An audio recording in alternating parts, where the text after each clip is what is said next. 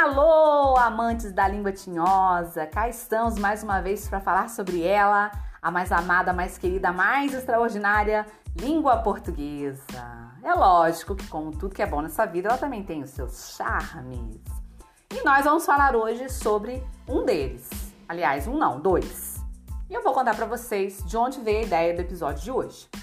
Veio de uma tretinha gramatical lá do Instagram Aliás, sigam-me no Instagram para aprender português, gente. Magdarodrigues.prof.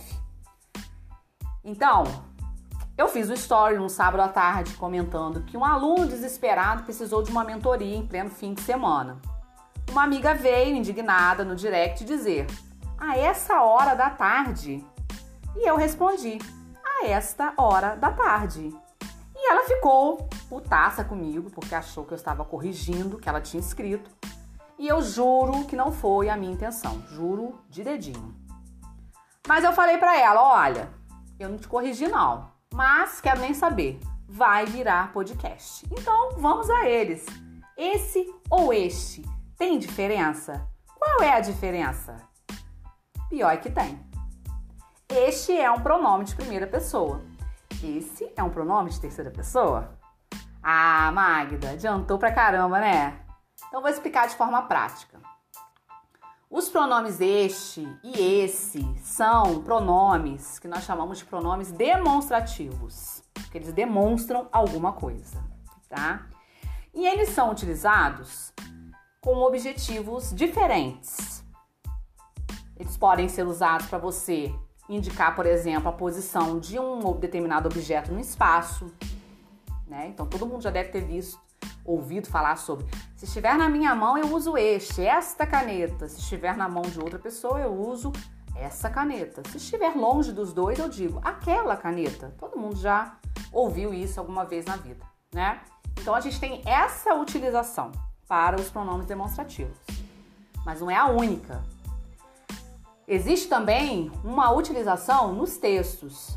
Então eu tenho um pronome demonstrativo é utilizado quando eu vou fazer retomadas, né? Quer dizer, a ideia já apareceu no texto e eu preciso fazer uma retomada daquela ideia. Eu vou usar então o pronome esse, que é o pronome de terceira pessoa. Quando eu vou, na verdade, apresentar a ideia depois daquele pronome, então eu faço uso do demonstrativo de primeira pessoa, uso este. Então, um exemplo, né? É, este é o motivo é, do meu cansaço, estou trabalhando demais. Repare que o motivo, né? Este é o motivo. O motivo vem esclarecido depois, né? A informação vem depois do pronome, tá? O contrário, estou muito cansada. Esse é o motivo, aliás, corrigindo o exemplo, né? É, estou trabalhando muito. Esse é o motivo do meu cansaço. Olha aí o pronome, retomando uma ideia que apareceu antes dele. Então a gente tem essa utilização. Mas o que eu venho falar aqui hoje é do uso que foi feito lá na tretinha que eu contei para vocês. O que aconteceu ali? Eu vou falar sobre esse valor, que é o valor do demonstrativo para fazer indicação de tempo, o tempo em que as coisas acontecem.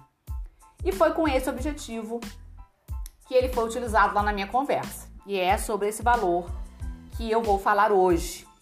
Vocês sabem que a proposta é oferecer o português para vocês em doses homeopáticas, né? Então, uma outra situação, a gente volta a falar sobre essas outras utilizações aí do pronome demonstrativo. Então, quando eu me refiro a tempo presente, eu vou utilizar o pronome este. Exemplo. Este ano, vários concursos foram abertos. E é verdade, tá, gente? Então, se você tá aí ainda pensando, tá pensando demais, resolva, resolva e vem estudar português comigo.